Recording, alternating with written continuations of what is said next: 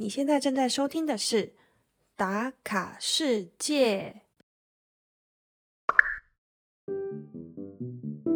位在阿尔巴尼亚东南方，离希腊只有三十五公里的小镇科尔查 （Crocha），大多数的人啊不会把它特别安排在阿尔巴尼亚的行程里，因为交通实在太难衔接了。小月是因为看了一张照片，深深被它吸引。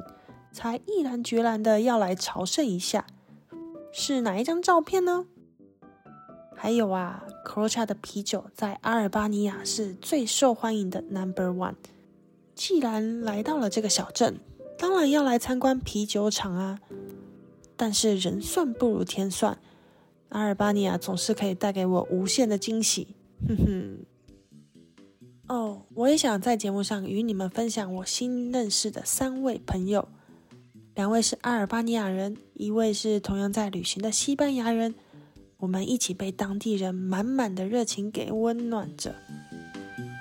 来吧，一起来和小月打卡阿尔巴尼亚科尔查，打开你的全世界。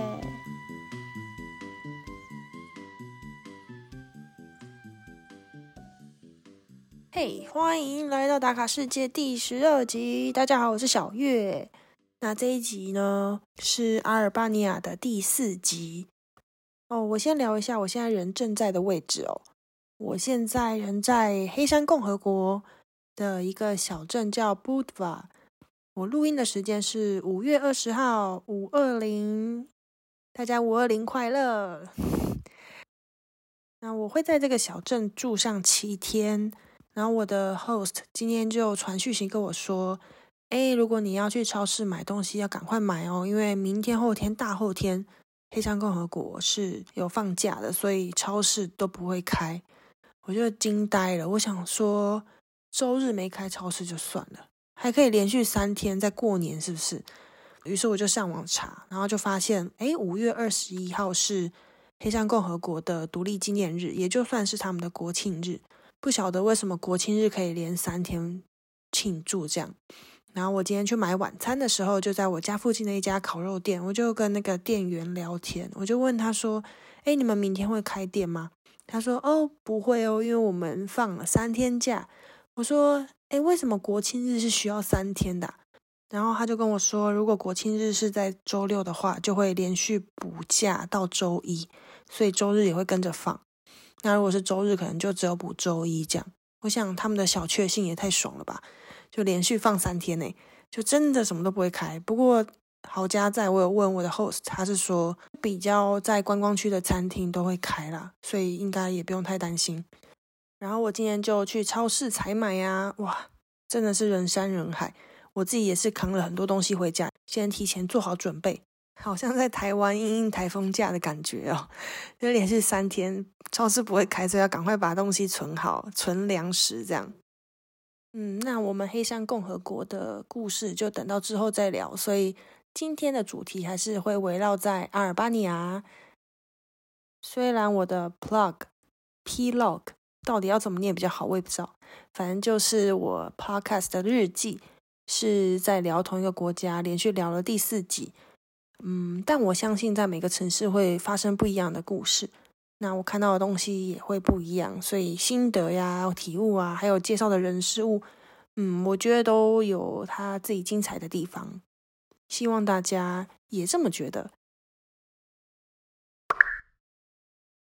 好的，那我们这一集呢，是从 Pogradec 搭巴士来到我第四个城市，叫做 Crocha，中文叫做科尔查。不过我觉得 c r o c h a 比较好念，所以我这整集都会用 c r o c h a 来介绍整个小镇。虽然老朋友们可能知道，我是一个很喜欢松散的行程，放慢步调这样子去了解每一个城市，但是我必须说，在 c r o c h a 这个小镇，确实是安排三天两夜有一丢丢的那么太长了。嗯，有可能是因为我这几天的天气刚好又不好。但对于观光客来说，这个镇确实算很小，而且它衔接的城市有限哦。嗯，那待会可以再去深聊为什么会这么说。这小镇啊，它小到所有的景点步行就可以到达，它的巴士站啊也是一公里以内就可以到。很多在巴尔干半岛的巴士站，他们离市中心可能都还要搭交通工具才可以抵达。那他这边就是直接走路就可以到了，所以我觉得住哪区都很方便。讲到住宿呢，就可以聊一下我在这里住的公寓。是我在阿尔巴尼亚住的最舒服的一间，而且 CP 值超高的哦。它是一个两层楼的公寓，诶，算是楼中楼吧。就房间主卧室是在二楼，一楼就是客厅、厨房和卫浴。我一个人包办啊，就住的很舒服。而且我最喜欢的就是它贴心的告示牌设计。它是一种木质调的感觉，然后在木质调的这个告示牌，它会提醒你说，哦，哪里的电灯是属于客厅啊，还是浴室，或者，哎，你洗完澡要记得把热水器的电再关掉，然后提前半小时就要把热水器的那个开关打开什么的。对我觉得这设计写的非常清楚，而且上面还有一点图案，很像在青年旅馆住的感觉。后来跟民宿的主人儿子聊天，才知道他原本就是一个爱旅行的人。然后他现在是阿尔巴尼亚的一个导游，在首都以北的地方都是他管辖的范围。但他人不在城市中心啦。这公寓的钥匙啊，是他父母寄给我的。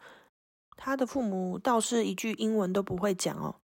然后这公寓的设计啊，确实是有一种让我觉得说，哎，如果假设我以后自己有民宿或是青年旅馆在经营的话，我会想要把它设计这样子的感觉。哦，对，在这里啊，我住一个晚上才十六点五欧吧，大约台币五百元吧。在台湾五百元应该只能住到青年旅馆的一个床位吧。所以我觉得 CP 值算很不错哦。那我接着可以介绍一下 Croatia 这个小镇有什么样主要的看点。第一个当然就是最有特色的这个东正教教堂，它可是阿尔巴尼亚最大的东正教教堂哦。我当初也是因为看了这个教堂的照片，才决定把 Croatia 加入我的旅行清单当中。否则，这真的是一个比较偏僻的角落。如果你不是特别会经过，真的不需要拉车过来这个小镇的感觉。回到这个科尔察大教堂哦，它是坐落在整个城市的中心，也是这个城市的标志性建筑。它完工的时间还蛮近代的哦，是一九九四年完工，所以它的外观啊和内部的装潢都是非常新的。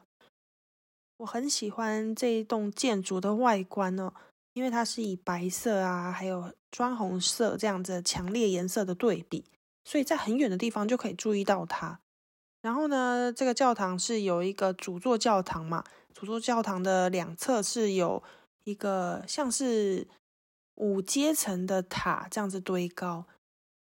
反正我会放照片，那你们看就知道。那我刚好来的这一天呐。是东正教的一个非常重要的节日，叫做宗之主日。它通常为复活节的前一个星期日，就是这个宗之主日。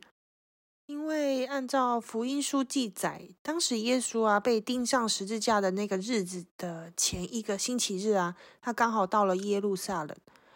然后呢，当时大家都欢迎着他，而且很多人都拿着这个棕榈树枝，同时唱着歌。所以这个习俗就一直沿用到现在。我当时参观这个教堂的时候啊，我发现门口有超多摊贩，全部都在卖一样东西，那就是这个棕榈树枝。我当时看到的时候还有一点困惑，我想说大家去哪里捡的吗？去山上捡的，还是说跟这些摊贩买？为什么每个人手上都一定要拿这个棕榈树枝？后来查资料才知道，哦，原来这个象征对他们来说很重要。所以假设以后你有机会去东正教的教堂参观啊，你会发现，嗯，跟耶稣有关的画像，有的真的有画上这个棕榈树枝哦。那我入内参观的时候啊，我发现人潮也是非常的多，因为今天就是一个大节日嘛，所以每个人都会来这边进行礼拜一下。那在东正教教堂啊，跟一般的教堂，基督教那些天主教也是有点像，就它是可以可能付一点钱就可以去买蜡烛，然后点燃，像是一个祈福的概念。然后，因为今天是节日，我发现他们那个点蜡烛的整盆啊，像我们插香的那种香炉嘛，嗯，很像快发炉了，就超级多蜡烛在烧，而且后面还有很多信徒，就纷纷的都要来去祈福。这样，那我进去的时候，刚好有遇到，哎，有一对男子吧，正在接受洗礼，哇，没想到他们的洗礼是蛮激烈的。因为我进去的时候，我发现那个男生啊，居然上半身是裸身呢，他就穿着一条短裤哦。接着神父还是教士会在他的身上念一些咒语，没有了，念一些经文，然后把圣水往他身上泼。就在教堂里面有个神坛，神坛里面有水缸的感觉，然后他是这样子一勺一勺往他身上全部淋湿哦。他被完全淋湿之后，又被带到个小房间才去灌洗。把比较正式的衬衫的衣服换上来，再回到主教室的前面，继续接下来的受洗典礼。这还真的是我头一遭看到东正教受洗的仪式，没想到 有一点点的不容易，还蛮有挑战的。因为他在做这件事的时候啊，是有很多信徒都在看的。那我身为一个观光客，我也看全程目睹嘛。至于女生的话，我就不确定会怎么样进行这样的仪式。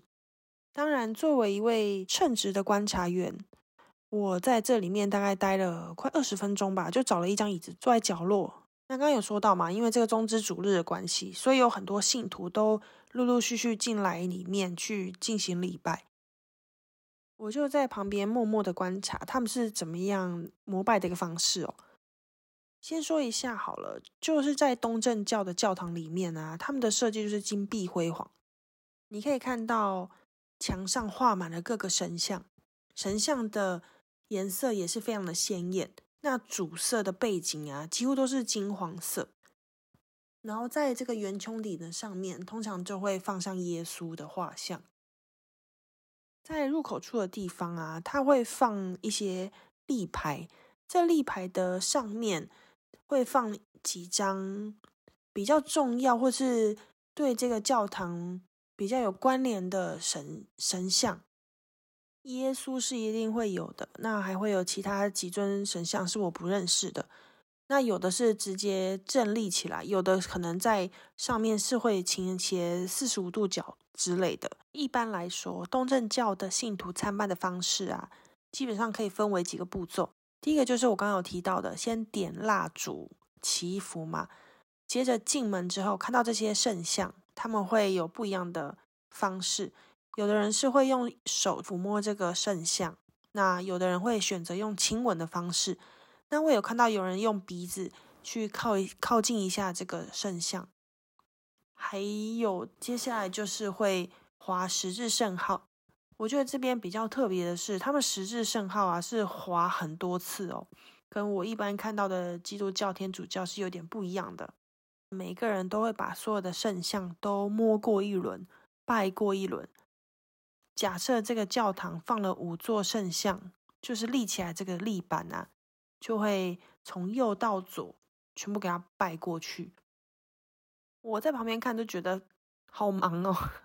不过我虽然这样说了，我觉得在台湾的庙宇拜拜好像更忙一点，因为它会分不一样的香炉嘛，每个香炉是代表一个神明，然后有的庙宇还有它的参拜顺序，你可能要先去主座，然后再来对外拜天公，然后再拜左右两侧的神，接着还要再上楼到玉皇大帝啊什么之类的。哇，我觉得外国人如果来台湾的宫庙拜拜，应该也会觉得不飒飒吧。反正这个教堂啊，就是我来这个 Crocha 小镇的目的，所以我一放下行李，我就是直奔这个教堂。但如果要前往这个 Crocha 大教堂的话呀，会经过另外一个景点，它就是圣乔治大道。这条大道上啊，有很多餐厅啊、咖啡店啊，是一条 c r o c h a 的步行街，在这条步行街的两侧啊，都有种一些树，所以夏天也不怕被晒晕。我住的地方呢，走到这个步行街只要一分钟，所以我住的算是很市区哦。这条街呢，它有几个值得注意的景点，其中一个是阿尔巴尼亚的第一所阿尔巴尼亚学校，好饶舌。反正就是在这间学校是以阿尔巴尼亚文去教学的，然后是整个国家的第一所学校。那在这个学校的对面呢，有一个黄色的建筑物，它叫做罗马尼亚之家，算是这个城市最具特色的一个建筑。它是建于一九零八年，在这个建筑上啊，画了克罗夏跟罗马尼亚之间的关系。经过的时候是可以拍张照啦。因为建筑物本身是金黄色嘛，所以也是非常的显眼，不会找不到啦。那最后一个比较值得一看的，就是嗯，刚才讲的这个最大的东正教教堂嘛，它是在圣乔治大道的底端。那这个大道的头啊，原本啊其实是东正教教堂的原始位置。但是呢，它因为在一九六八年，也就是当时的霍查共产时期，被下令拆除，也就是这条大道的名称哦，圣乔治大教堂。所以为了纪念这段历史，他们把这个教堂的形貌样貌以线条的方式把它勾勒在这个步行街的头，其实还蛮明显的，因为这步行街的地板是深灰色，那他们用的线条是白色。那这一座教堂啊，就是用这个线条的方式来纪念它。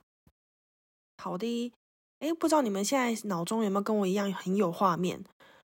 我们已经介绍了这个 c r o c h a 大教堂嘛，这个东正教的教堂，它是我们的第一站。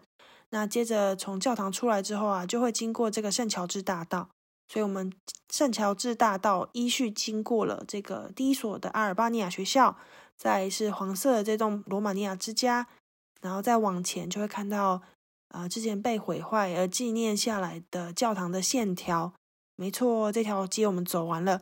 那走完之后呢，把头往天空一抬，就会发现，哎，怎么有一个非常高、很突兀的建筑物？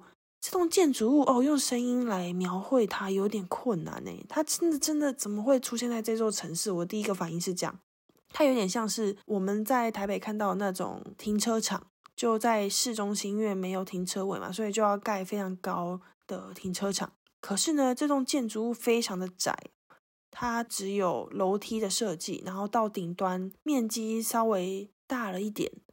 然后我仔细一看，才发现哦，原来它是一个全景台，就是听说爬上去呢是可以观看整个 c r o c h a 景色的一个看台。我真想不透诶，为什么要盖这栋建筑物来毁坏整个 c r o c h a 小镇的可爱呢？但很多的 blogger 都有推荐说一定要上去看，我也很想上去看啊。可是我去的时候它就是没开。好啦，不管它，反正我没上去。它就是观景台的概念。那在这个观景台的右手边就有一个不是很起眼的 I，I 是什么呢？就是 Information Center 游客中心。哦，我就想太棒了，这个小镇我真的啥都不知道，所以我进去刚要一份地图，顺便问他说我的巴士时间好了。通常我都是这样子啊，就直接去问那个明白比较好。没想到呢，我进去发现这个站务人员一句英文都不会讲，诶我的老天鹅啊，那他怎么会被分配到游客服务中心来服务游客呢？就是游客来就只会讲英文啊，怎么可能讲阿尔巴尼亚语啊？到底在想什么？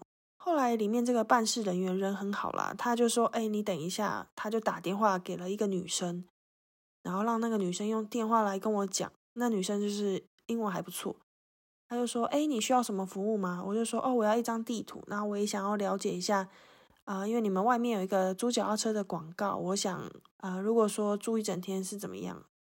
然后这女生就跟我说：“哦，地图哦。”地图的话，我们没有免费地图，一份是大概，哎，我忘记多少钱了。反正他说他们没有免费地图，然后有两种地图，一种是极简版，一种是豪华版。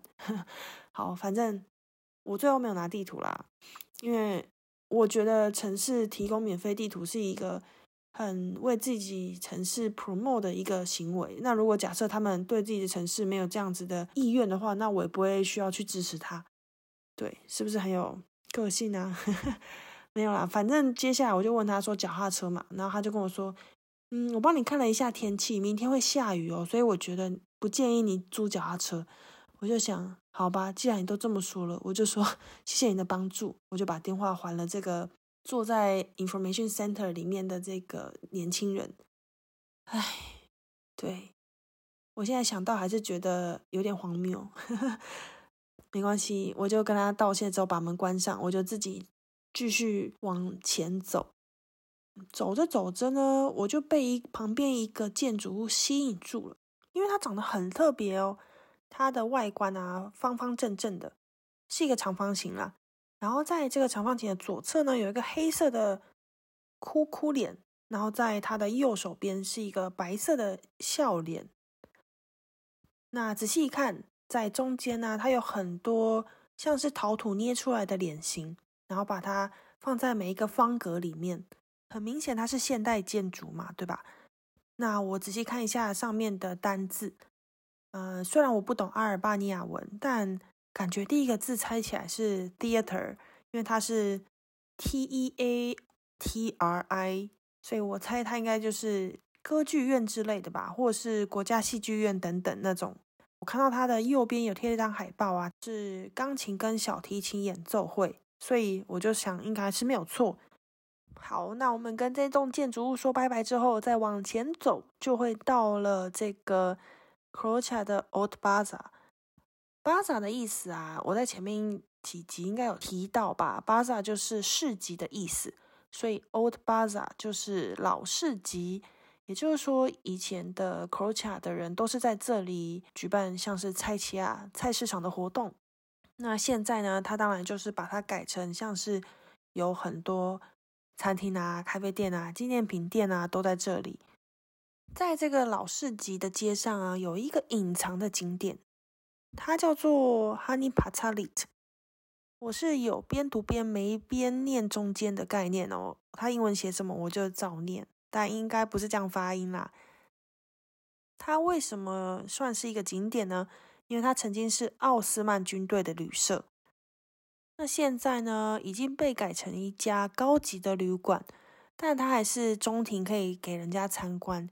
哎，里面进去啊，就会发现它是很多石头铺成的路，而且在这个庭院中间还有一个水井哦。它还是有保留它非常传统的样貌，我觉得很不错，也是可以去花个两三分钟在里面拍几张照片。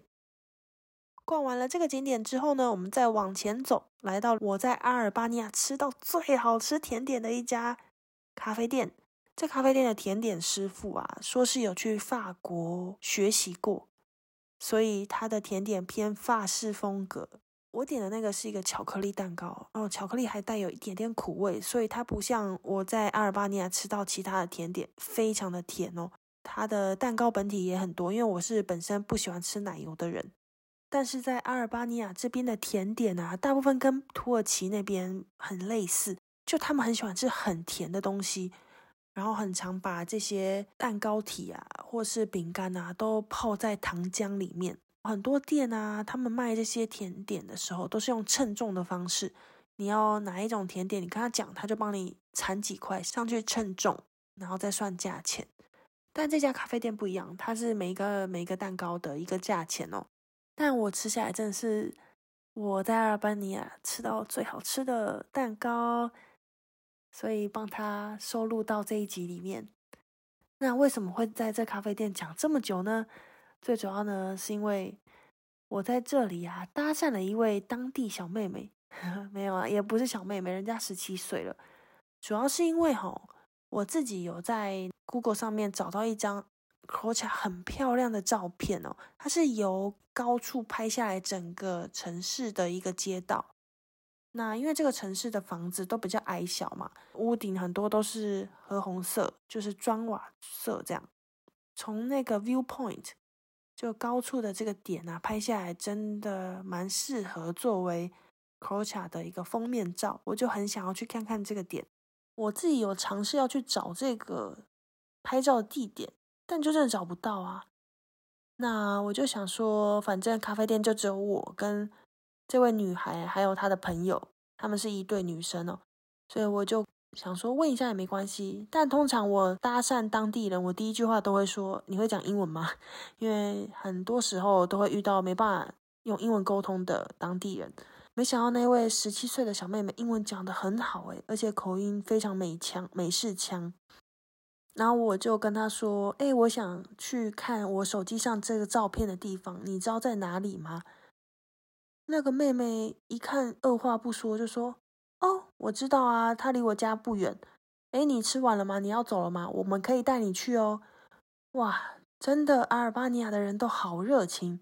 我就想说，把握这个机会，也可以跟妹妹聊聊天，所以我们就付完了钱之后，就从咖啡厅开始往这个地点前进。去这个地点的路上，就是把我刚刚介绍的那些景点又走了一遍，就跟你说这个城市很小了吧？那刚刚我说那个地板的白色划线的教堂，也是他告诉我的，不然我自己本来没有注意到哦。那走着走着，我们又走到了这个。最有名的东正教教堂，然后绕过教堂之后啊，哎，就真的有开始上坡的感觉。那走着走着啊，他就跟我说：“你有时间吗？不然我就帮你再导览一下这个城市。”因为他是来自于 c r o c h a 小镇嘛，他自己本身非常非常喜欢这个城市。我听了就觉得蛮感动的吧，就可以这么热爱自己的国家啊、城市啊，然后对自己的城市这么的了若指掌。因为他真的是走过哪里就有介绍哦，像我们有经过一间废弃的旧房子，然后他跟我说这是他在 c r o a t i a 最喜欢的建筑，因为它长得非常诡异，而且气氛很阴森。他跟我说这一间呢是以前是一个医生住的，那后来好像离婚还是怎么样的，他就搬走了，然后到现在都没有人住，但是可以进来拍照。所以他有带我去看这栋房子，帮我拍张照片。那在这个医生的废弃屋旁边啊，有一间学校。他跟我说，这间学校啊是给坏学生来读的，没有人想来读这一间学校。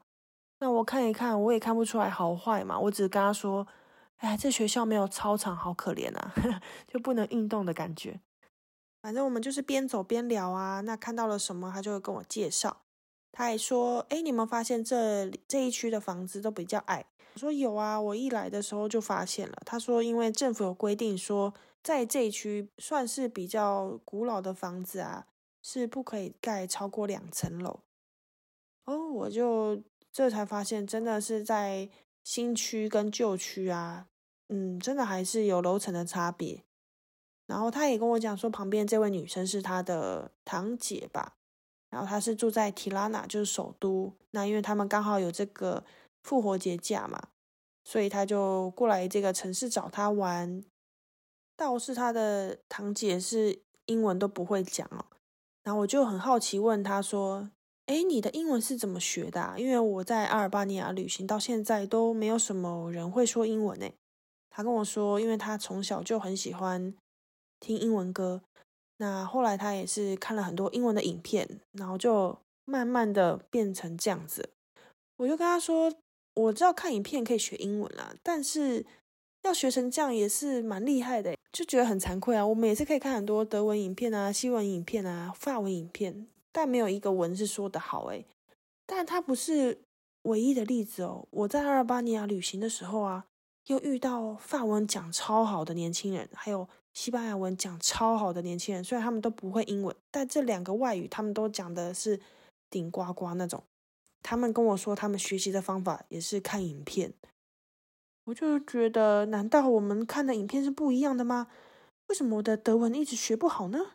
为什么我学过法文跟西班牙文，却还是讲的零零六六？他们到底是看了什么影片啊？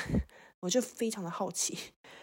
但每个人都跟我讲一样的方式，诶，所以。看影片真的可以学英文哦。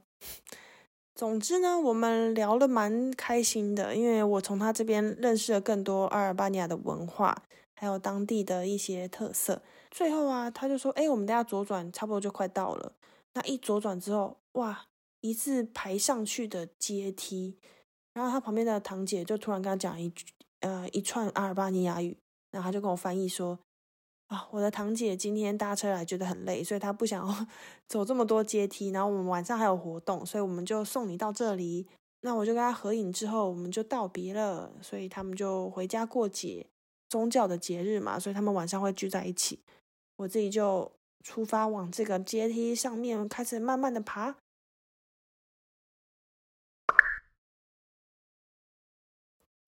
爬着爬着到最顶点的时候啊，一回头，哇，真的景色就像我照片上面一模一样诶我就觉得这个妹妹超强的，她可以一看照片就知道是在哪里。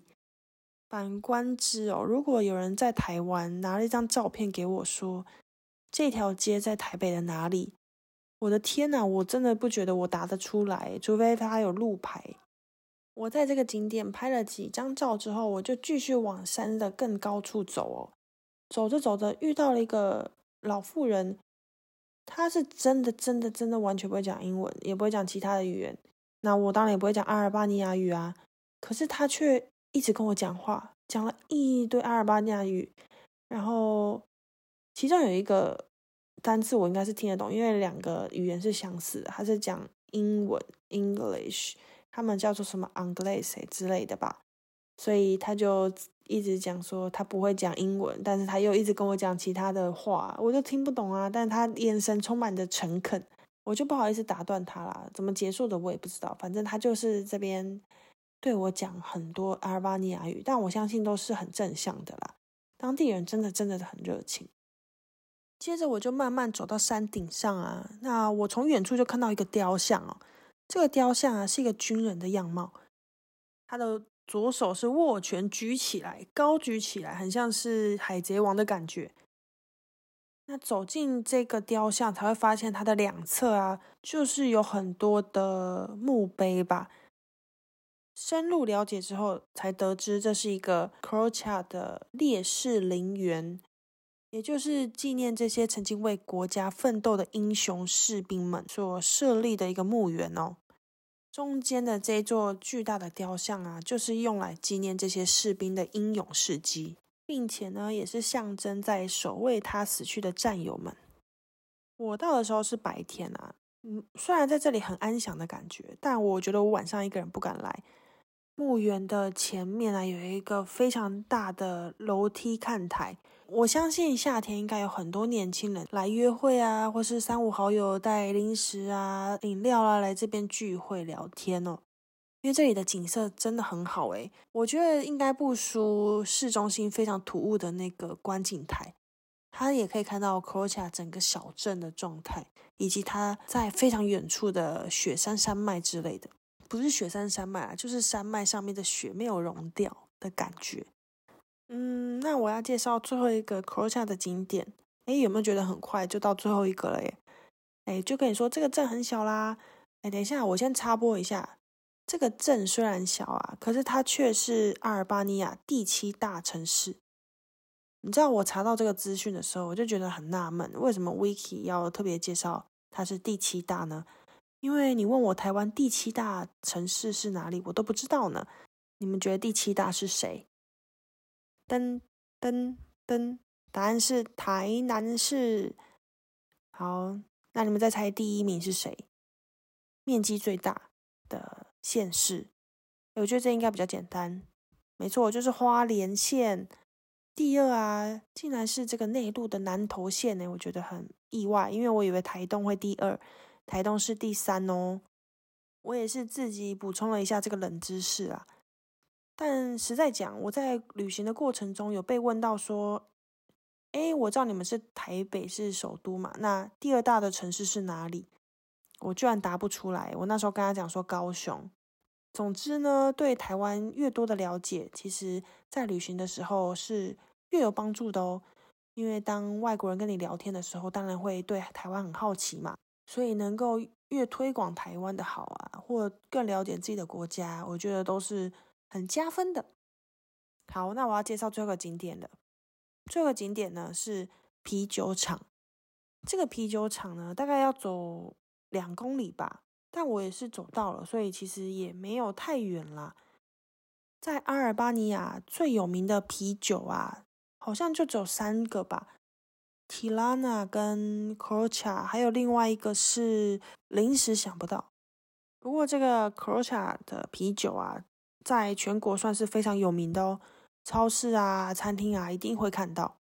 呵呵，不过我来的时间并没有开放，里面的人是跟我说，因为疫情的关系啦，所以关闭很久了。但我想也跟我旅游的季节有关啦。我现在来根本也没有什么观光客啊，所以它开放也不是很划算，所以我就没有参观到。但我在外面拍了几张照片，就当做纪念。否则我就可以进去喝到现榨的 Croja 啤酒。诶，我可是为了这个走了两公里过来喝酒的呢，居然没有让我喝到，可恶！嗯，那 Croja 的景点差不多介绍到这里。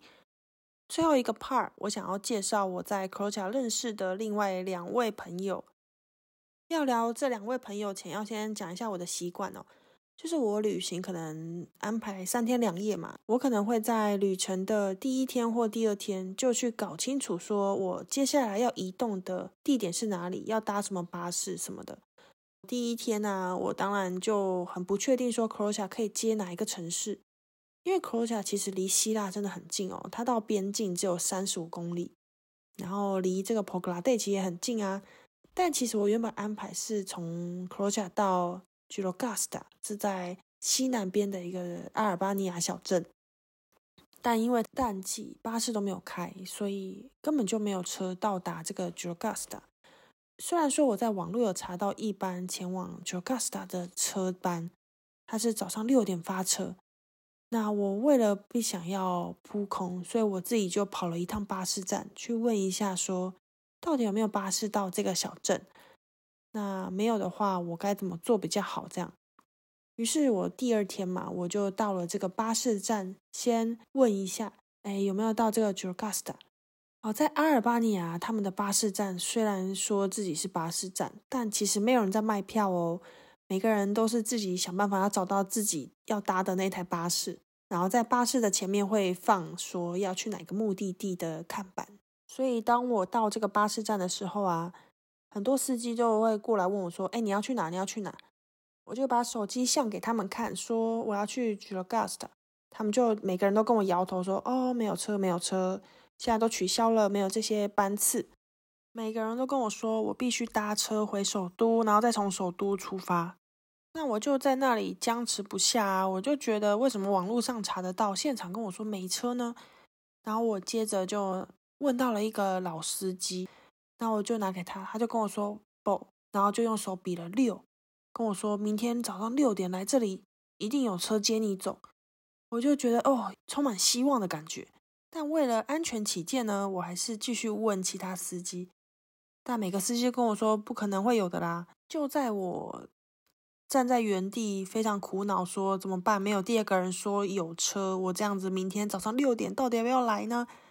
为什么会这么犹豫哦？是因为我如果退房的话呀，我的钥匙是反反锁在家里面的，所以我就没有地方可以去喽。而且是早上六点呢，就变成我就要在巴士站一个人等到。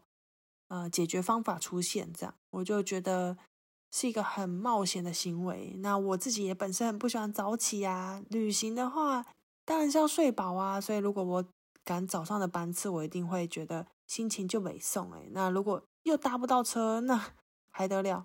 所以呢，我就在原地想办法，到底该怎么办的时候，突然有一个非常年轻的小伙子就过来用英文跟我说：“你需要帮忙吗？”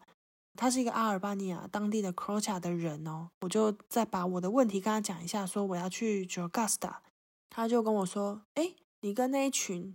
他用手向旁边指了一下，我才看到旁边坐了一桌都是背着大背包的背包客吧，类似有四个背包客，其中一位是男生，然后跟我说他们都要去 j o r g a s t a 但是没有班次，所以他们今天必须到一个南边的小镇。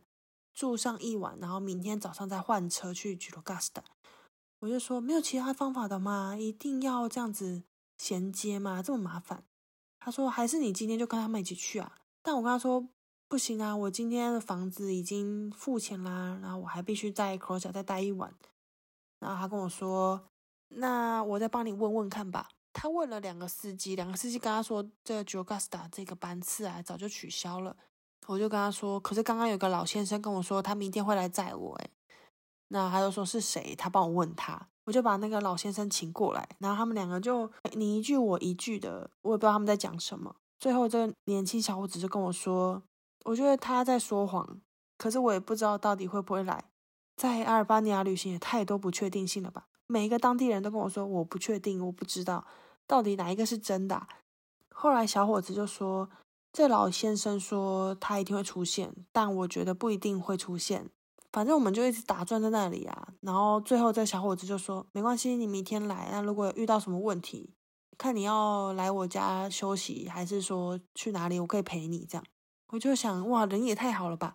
没想到要早起就这么不容易的事情啊，他还要过来陪我。这样就在我们拍定案的同时。我刚刚不是说那四位背包客嘛？有一位男子嘛，他也走向了我。他居然跟我讲的不是英文。第一句话我记得非常清楚，他说：“你是中国人吗？”他带着非常浓厚的北京腔跟我询问了这个问题。我就说：“哦，我来自台湾。”我用中文回他，我就很讶异他会讲中文的，因为他脸就长了一副外国人的样子，但是我猜不出来他是哪一国人呐。我就问他说。你怎么中文讲这么好？你是哪一国人啊？他跟我说他是西班牙人，然后来这边旅行，之前在中国住了五年吧，然后在那边教英文。那我们就稍微聊了一下为什么来这边玩，来来几天，那路线怎么安排，互相交换了 Instagram。接着我就问他说：“哎，你跟这个阿尔巴尼亚小伙子是怎么认识的？”他跟我说：“哦，他们认识的缘分非常的奇妙。”他说。他跟他女朋友啊，他们是一起来旅行嘛？那他们就走到这个 information center，就是我跟你说里面不会讲英文的那个办事人员的地方嘛。他们说他们前一天来到这个 c r o c h a 小镇啊，第一件事情就是到这个 information center 去询问住宿，但是这个里面的人员不会讲英文呢。我就跟他说，对我也遇到一样的问题。然后呢，他说。